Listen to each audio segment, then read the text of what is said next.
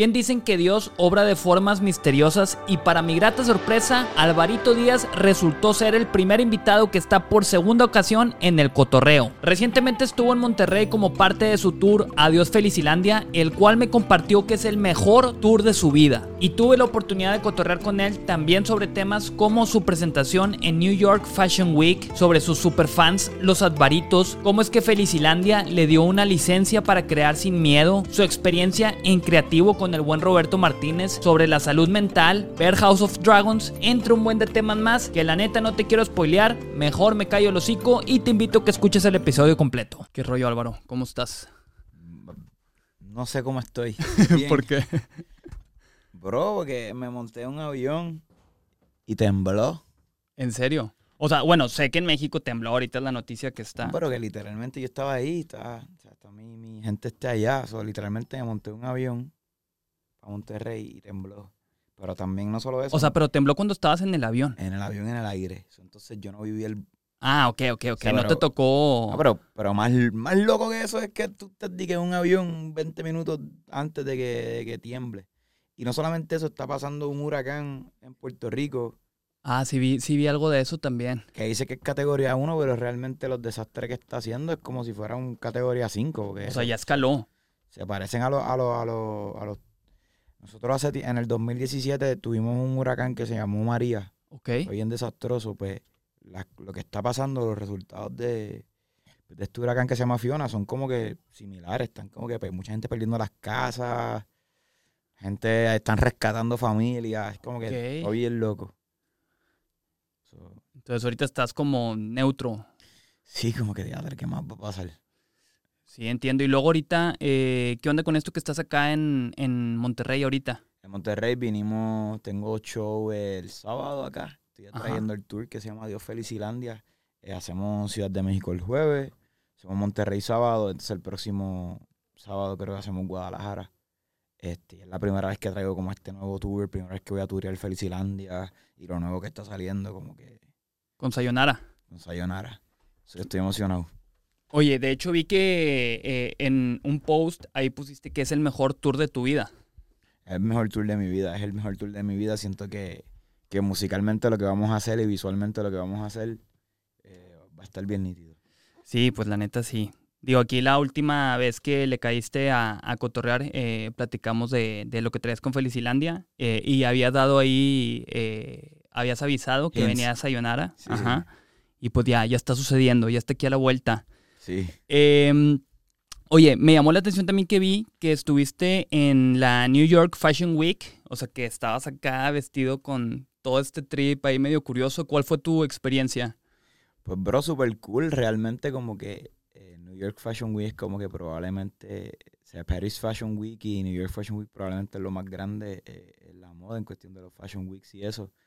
Eso es algo que quizás desde, desde pequeño, no es que lo quería hacerlo, pero siempre lo admiraba, como que diadre, sería bien cool hacerlo. Nunca me visualicé como que iba a ser de la manera en la que lo hice y se dio la oportunidad.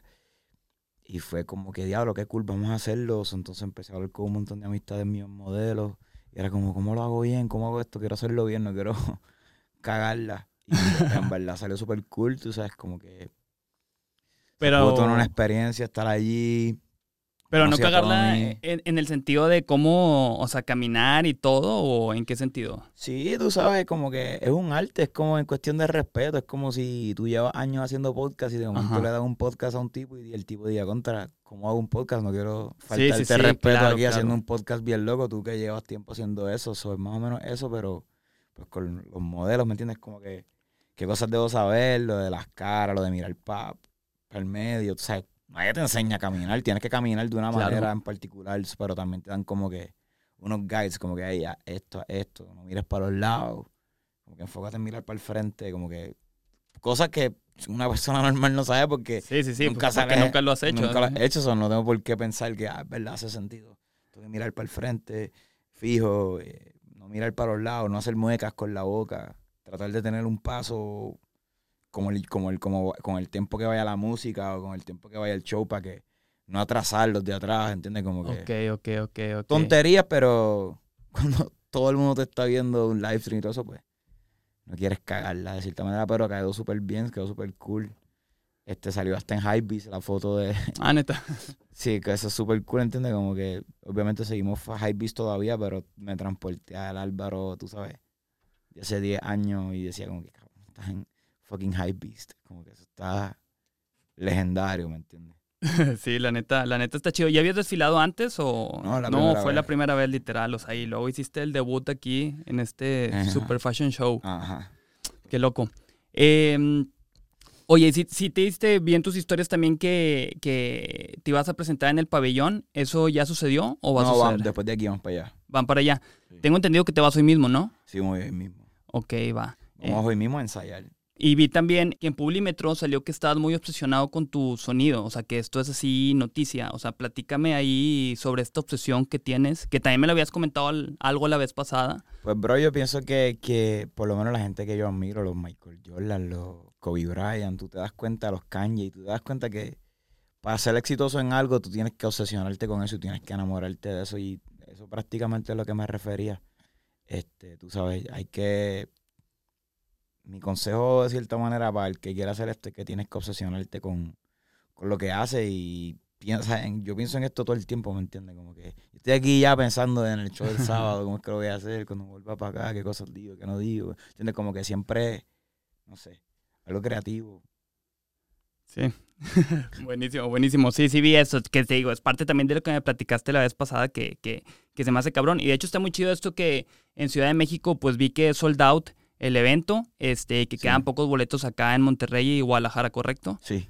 Va, buenísimo. Ah, Y, y luego anunciaste ahora de lo del pabellón hoy, o sea, de la hora en la que ibas a estar, sí, ¿o no? ya anuncié que vamos a estar ahí a las 5, a las 4 de la tarde, eso estamos... Porque veo que está esta cuenta de Instagram de Sadbaritos, ¿verdad? Que están así como que bien al pedo. más duros, de, los sí, o sea, de los- que los cualquier duros. paso que das, ellos ya hasta saben antes de lo que tú vas a hacer. O sea, me llama mucho la atención. Literal, no, no, no, yo les tengo mucho cariño, son los más duros. Cumplieron hace poquito cuatro años y que sean muchos más. Ok, y has llegado a tener así como que la oportunidad de convivir con la... la o sea, no sé si es una persona o si son varias personas Sí, que son- están detrás son- de... Son un equipo, son. Es un equipo. Súper chulos todos, sí. y hemos- lo- los conocemos de mucho tiempito ya.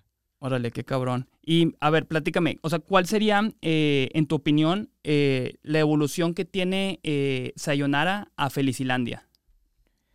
Bueno, yo creo que, que es Felicilandia me dio una licencia de cierta manera a, a crear sin miedos. No es como que yo creaba sin miedos, pero muchas veces yo creaba todos estos sonidos que yo sabía que la gente siempre como que, ¿por qué él hace esto? Pero ¿por qué él no se va por esta línea y se va por esta otra línea? Y yo creo que con la aceptación de Felicilandia fue como que, bro, no, no, nunca pienses que alguien no lo va a entender o que alguien no va a entender tu visión, solo dala y, de la mejor manera posible. Y yo creo que ya con Sayonara ya tengo eso claro y es como que todas estas cosas que siempre había querido hacer, pues las estoy haciendo y vi como que de cierta manera que me funcionó en, en Felicilandia, que yo creo que es que a la gente le gustó Felicilandia mucho porque también es una alternativa diferente. Además de que todo Ajá. suena conciso, es una alternativa diferente a lo que muchos artistas están sea, yo creo que seguir con esa línea de seguir proponiendo ideas cool y de retarte y... O sea, que lo han hecho otros artistas, simplemente yo lo estoy haciendo a mi manera, como siento que... Sí, sí, sí, pues sí. O sea, con tu propio ahí toque, porque tienes este eh, un toque muy, muy, muy peculiar en tu música y que se note la, se nota la diferencia a comparación de con otros artistas de urbano que, que eh, mucho suena eh, muy similar, vaya. Eh, ¿Cuál sería el mayor aprendizaje que me pudieras compartir que obtuviste de Felicilandia? Teatro con Felicilandia fue también como, como que mientras más haga, mejor, tú sabes, como que fue un proyecto que de cierta manera me, me, me lo eché encima con mi equipo, de cierta manera es como que asumí muchos roles que normalmente eh, mucha gente no, no asume como exactamente qué quiero producir, qué quiero hacer, cómo quiero que suene, como que me, me, me involucré en todo, es la primera vez que hacía un álbum como tal, eso, me traté de involucrar en todo lo que pude y me funcionó, yo creo que esa tiene que ser la clave. Como que también me desarrollé en un montón de, aprendí a hacer un montón de cosas que normalmente no, no, no conocía o, o me desarrollé aún más, tú sabes, produciendo y haciendo todas estas cosas con el álbum, un nivel que ya mis productores ninguno quiere trabajar solo. Si yo le digo, mira, adelanta, adelántame esta canción, es como que cuando llego es como que, ¿qué hiciste? Y es como que, O sea, necesito así como que... No, no quiero que- hacer que- nada si no estás al lado mío porque, porque siento que no te va a gustar, porque siento que cuando estoy contigo al lado vamos a ir en, vamos a llegar más rápido a, a donde quieres llegar. Y es como que, ok. Es bueno y es malo porque es como que, "Ay, Pero es que, o sea, tú tienes una visión muy clara del resultado que buscas obtener o de repente va sucediendo en ese momento, o sea, donde tú lo terminas viendo. Bueno, tengo una visión bien clara, pero a veces la visión también se, se evoluciona gracias Ajá. al productor y lo terminan llevando a algo mejor de lo que te pudiste imaginar. Claro, claro, porque tuve la oportunidad también de platicar con Lara Project, que sé que trabajas mucho con ellos. Sí. Eh, para Sayonara también están eh, ellos Sí. de por medio, ¿sí? Sí, 100%. ¿Sí? Eh, ¿Cuántas pistas va a tener eh, Sayonara? ¿O Bueno. todavía no está claro? Pues no está claro, pero estoy tratando de que tenga 16, 18. Ok, ya, buenísimo. Y por ejemplo, de Lara Project, ¿como cuántas serían un porcentaje o algo así? O sea, sí están muy involucrados porque sé que estaban muy detrás del sonido también de, de Álvaro Díaz. Por lo menos Lara Project como tal tiene que tener como mínimo tres. Tres. Y Manuel ya. Lara como tal, o sea, Lara Project siendo Félix. Sí, y Félix Manu y. Manuel. Ajá. Y Manu, pues Manu probablemente esté en todas. Ya, ya, porque pues, él, él es mi productor, como quien dice, principal, so él probablemente esté en todas. Ah, o sea, Manuel es el que está en, en todas, literal, ok, qué loco. Sí, sí, desde, desde Illuminati en 2015 para allá, él, él es el que trabaja conmigo todo. Mira, me mezcla también, se involucra. Ok, ok. Oye, Álvaro, y luego ahorita, ¿sigues componiendo para más gente o ahorita está full enfocado, o sea, todo en tu proyecto? Pues creo que todavía to- tengo varias canciones que he compuesto que están por salir, pero casi siempre estoy para mi proyecto. Yo nunca estoy casi siempre en el estudio como que componiendo para otras personas. Como más bien que me junté con el artista y pues paso. O que estaba con unos productores y era como que, hey, ayúdame con esto y lo hago, pero normalmente no, es- no es algo como que normal. Tiene que ser como un amigo mío, una oportunidad bien cool para yo hacerlo. Pero hay una canción que, que no sé si sale este año o principios de la próxima, pero cuando salga probablemente es la mejor composición que, que he hecho en mi vida. De, de- de lo que, de, de lo que se va a significar la canción, de lo que es la canción, de cómo suena la canción. No es que es la más poética del mundo, sino que es como que la mejor de... Tú eres parte de esa canción y me siento bien especial. Ok, So, ok, ya. no, puedo, no puedo decir más nada, pero, Sí, pero cuando salga la gente va a saber. ok. Entonces es para, para, para alguien pesado, me imagino. Digo, con eso que no se pueden decir nombres. Pero bueno, ya con los créditos que tienes también, pues ya no me sorprendería, eh, pues, quién la llegara a interpretar. Eh, ¿En qué te fijas? Eh, si- o sea, para colaborar con productores, eh, o sea, ahorita te has abierto más a trabajar de que con, con productores nuevos o ahorita ya por la misma confianza que tienes con los que has trabajado, ya estás a full con ellos. Pues mira, eh, yo siempre trato de trabajar con mi equipo, pero trabajamos con otros, involucro a otros productores con mi equipo de siempre. Por ejemplo, hay un artista que a mí me encanta, se llama. Yoshi, un artista Claro, mexicano, sí lo ubico. un artista productor. Ajá. Pues Yoshi tiene como tres también en el disco hasta ahora y probablemente tenga más. O sea, lo que hago es que como que junto a Yoshi, empiezo una idea con Yoshi, pero ya entonces la idea que, que creo con Yoshi la trabajo con Manuel, ejemplo, y ahí Ok. entonces pues le, le damos mi sonido entre los tres de cierta manera. So, eso pasa mucho. Pero si Ok. el productor es nuevo como O sea- Yoshi, nunca había producido algo para mí. Ah, ok. este, eso está en el disco. Y, y no es como que te ha tocado que de repente escuches algo de que, a ver, ¿quién está detrás de eso? Eh, y, y buscas ese... Sí, 100%, 100%. 100%. Eh, a veces me, me interesa un montón buscar diferentes productores, pero también cuento con unos productores bien, tú sabes. Yo Sí, creo que, claro. Tú sabes, si tú pones a la, a la, la Project, pones a Ortiz, pones a Tiny, J. Rosa, Albert Hyde, Caleb Calloway, Sí, John pues, Martín, no, o sea, ya. como que realmente, si los cuento todos como mi team, mi team está muy anormal. Muy anormal. Más, más, más- más también son mis amigos o quiero colaborar con ellos, tú Ajá. sabes. Claro, claro. Pero me llama la atención esto de, de, de anormal. Está chido. Sí, Héctor El Fadel hizo un disco que se llamaba Los Anormales. Eso es Sí, claro, claro, claro que lo ubico. Es un clásico. Sí. Eh, a ver, algo ya más eh, personal. Eh, ¿En qué te gustaría mejorar? En todo. Me gustaría mejorar en todo. Yo creo que el truco de la vida, el tru- truco de las personas, los creativos también, como que debe ser tratar de mejorar en todo, realmente. Yo quiero ser mejor persona que ayer todos los días. No solamente mejor persona, quiero aprender a producir más que ayer, quiero aprender a escribir más que ayer, quiero aprender más de videos, quiero aprender más de cómo organizar las cosas, pero también quiero, o sea, todo, quiero ser el mejor hijo, quiero ser... Claro. Eh, ser el mejor papá cuando me toque, tú sabes, todo eso. Ser el mejor padrino, o sea, todo eso. ¿Actualmente tienes pareja o estás soltero? ¿Quién sabe? es algo que no se puede revelar. ok, bueno, nos tocará ir descubrirlo con el tiempo.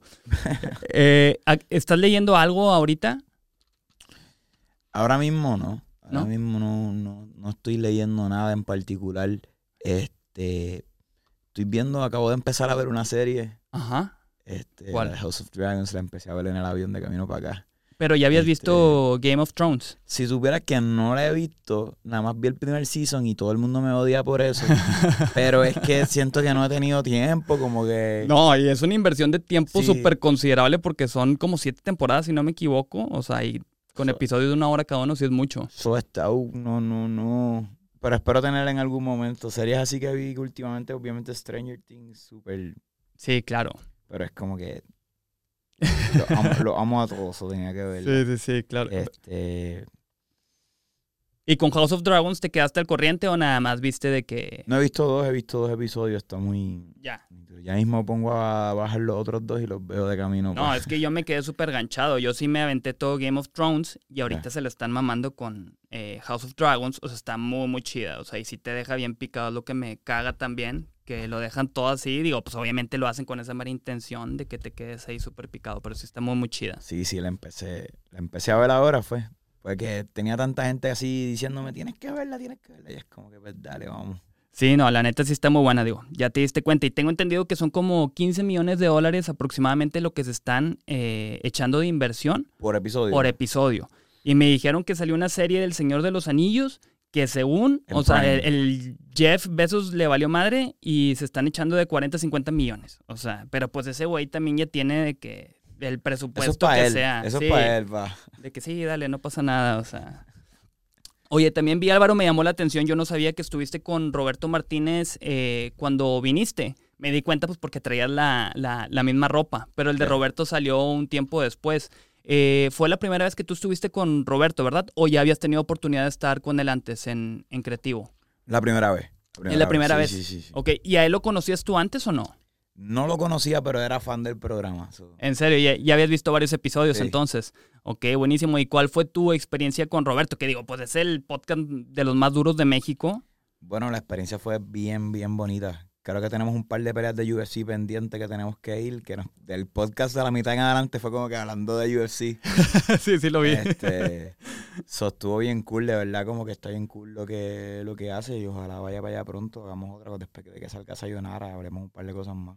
Sí, la neta sí, este, porque eh, digo, es una gran eh, referencia para lo que hacemos aquí. Obviamente no estamos al nivel de, de, un Roberto Martínez, pero es una inspiración también para nosotros. Digo, aparte que este güey es súper inteligente y como que tiene ahí. Pero no te tires fácil. no, no, no, no. Al mismo nivel y vamos está igual para de allá. y te va a ir igual de cabrón. Vamos para allá, vamos para allá. Pueden coexistir los dos y ser los dos cabrones, ¿entiendes? de hecho, una de las metas también acá del cotorreo es que le caiga el Roberto Martínez a, a platicar, que de hecho ya tuvo al Toy eh, también de invitado ahí. O sea, está la relación, pero estamos esperando ahí que, que, que fluya y que suceda.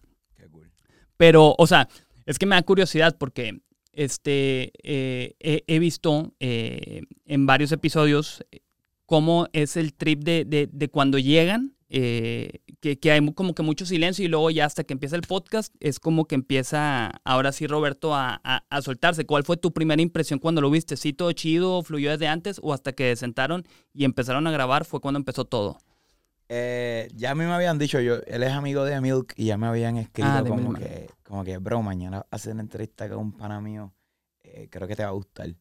Y yo, ah, qué cool. So, yo, yo, fui ready, pero yo creo que no, mi equipo de trabajo no estaba ready para lo que iba a pasar porque ellos se quedaron en un cuartito y de momento se dieron cuenta que no salimos y no salimos. Yo no sé cuánto dura ese podcast, pero nosotros estuvimos. Yo creo que se acabó el podcast y nosotros seguimos hablando y seguimos hablando. Y yo, yo, pensando en ellos, con que ya, están bien fastidiados.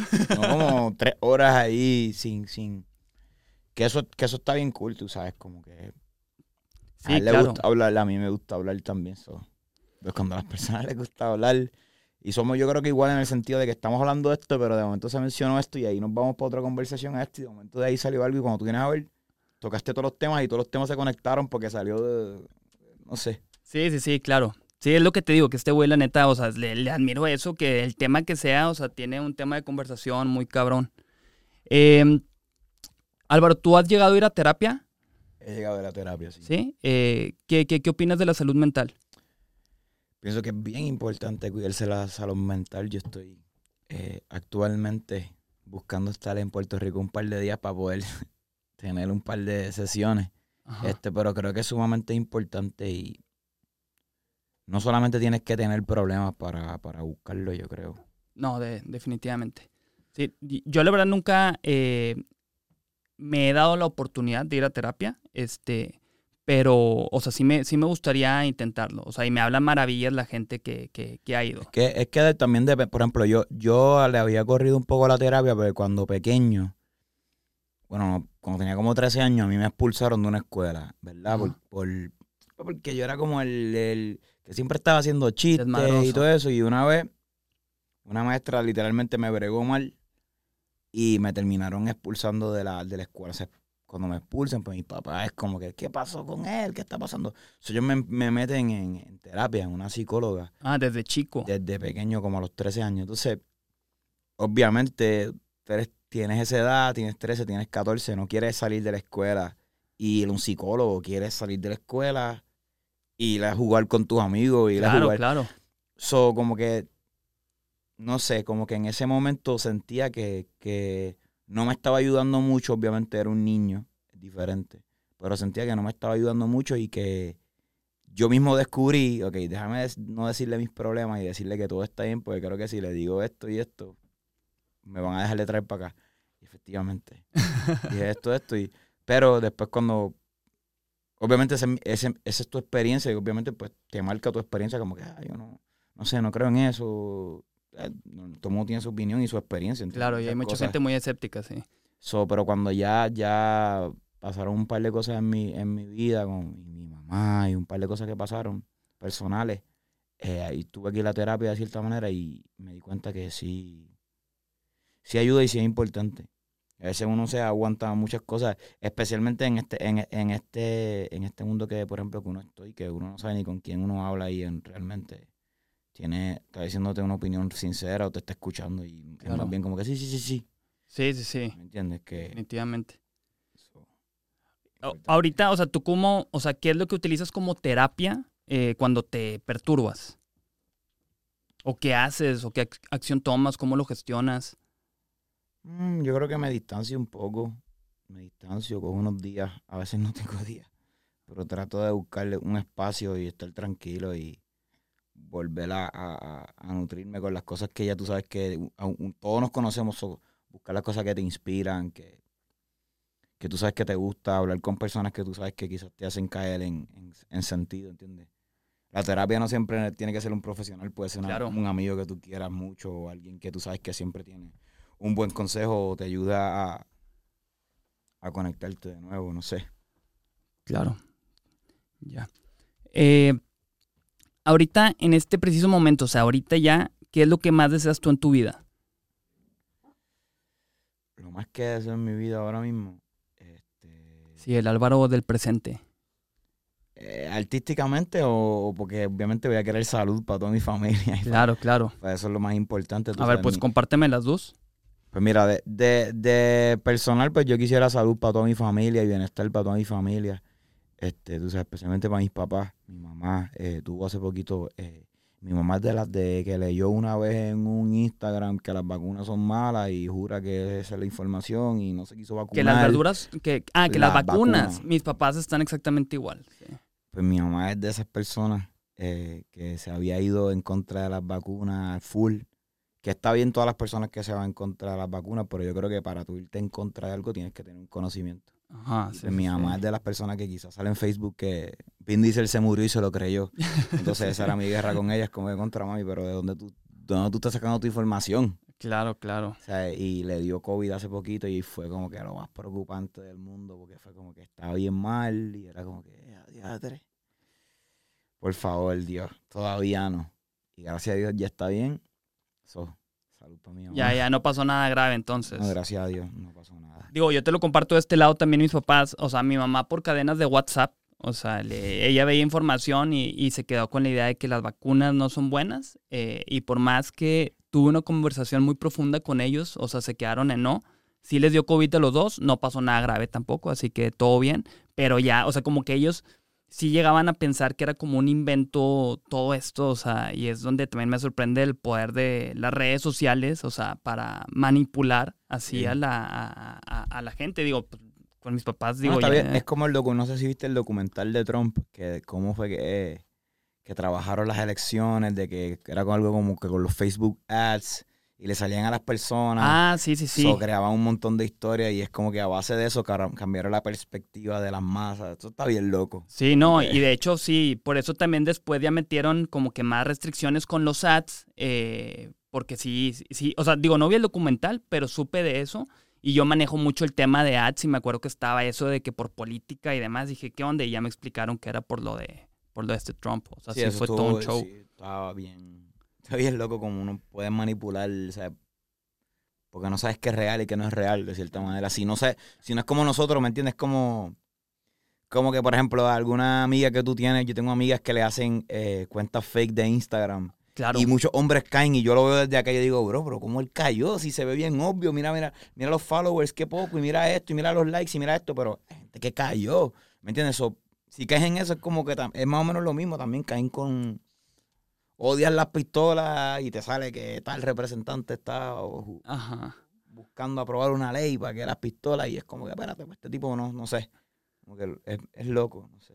Sí, sí, la neta yo tampoco lo termino entendiendo al 100 porque sí vi que hasta fue una rachita de tiempo con estas cuentas de Instagram falsas de que mi contenido exclusivo acá, ¿cómo se llama? OnlyFans. O sea, y... No, en Puerto Rico todas las, todas las nenas de Puerto Rico tienen Todo. un fake Instagram. Les tienen un fake Instagram, ¿me entiendes? Le hicieron... un- Es que yo creo que pasó lo mismo aquí. O sea, porque era literal de que hasta amigas que nada que ver, que ni modelaban. O sea, un- una persona normal nada más que comparte fotos en Instagram, también le hacían la cuenta y, y sé que había gente que estaba cayendo y es como que también me vuelve la cabeza y digo, pues no sé, o sea, no, no, no entiendo cómo razonan estas personas que sí terminan cayendo ahí en eso. 100%. Y, ah, bueno, a ver, y esto es eh, del lado personal y del lado de artista. Pues el lado del artista yo creo que... que, que ya, pero yo creo que Felicilandia trajo unas bendiciones a mi vida de que ahora voy a poder crear de una manera que, que nunca había podido crear. Este, de la manera en, en la que mi negocio de la música va a correr de una manera en la que nunca lo había podido hacer y siempre había tra- tratado de tenerlo. Y creo que muchos artistas tuvieron esa oportunidad eh, primero que yo y ahora por fin la vamos a tener que tener un poco de quizás control con muchas cosas de presupuesto y de qué queremos hacer y de qué no queremos hacer en cuestión de presupuesto, no de cre- creativamente. Nunca he estado en un lugar eh, musicalmente que alguien me diga a mí lo que yo hago, lo que yo no hago creativamente. Pero sí que, que puedo trabajar, que no puedo trabajar, si me fallan en este lado puedo resolver yo por acá. Y voy a tener esa oportunidad ahora, eso, eso me tiene bien emocionado, que ahora con Sayonara y los proyectos que vienen, eh, pues voy a poder dar el mejor Álvaro, porque siempre mi carrera ha sido bien de, dar, de hacer, nosotros tenemos una expresión, no sé si se entiende acá, que es de hacer de tripas corazones, que es con poquito hacer mucho. Ok, ya entiendo. Eh, so, creo que mi carrera desde el principio ha sido así. Creo que por fin no es como que vamos a tener un presupuesto grande comparado con a los artistas que están quizás en mi nivel, pero vamos a tener un presupuesto que yo sé que, o una, no un presupuesto, una herramienta que yo sé que se van a convertir en cosas positivas para la gente que ha estado rooting for me todo este tiempo. ¿me entiendes? Toda la gente que ha apostado por mí todo este tiempo, creo que llegó nuestro momento. Ya, ya, ya, ya nos están presionando aquí para terminar. pues bueno, Tenemos vamos a que irnos a lo de los boletos. sí, sí, sí, entiendo perfectamente. A ver, ¿con qué cerramos aquí? Em, ¿Qué consejo le darías a alguien de tu edad? Contra un consejo que le puedo dar a alguien de mi edad y, y no necesariamente tiene que ser en la música, pero bueno, un consejo de mi normal pues podría ser como que pues no te, no te quites y vayas tras tus sueños, tú sabes, como que es posible, a un fucking plan. No solamente pienses en la meta larga, piensa en las metas cortas que puedes lograr para llegar hacia allá. Mucha gente se concentra en la meta larga y dice, ya, me falta mucho para acá y por eso es que se rinden. Pero si tú pones metas cortas, poco a poco llegas. Eh, en el ámbito del artista, yo creo, del arte, yo creo que lo- el consejo más cabrón que puedo dar sería como que aprende a hacer de todo.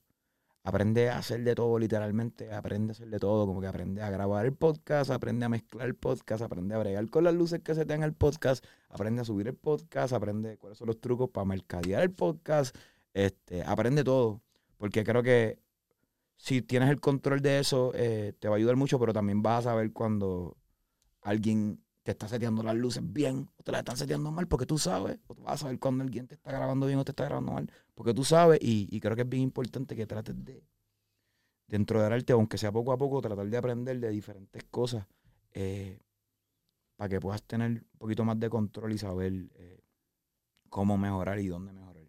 Ya. soy yo.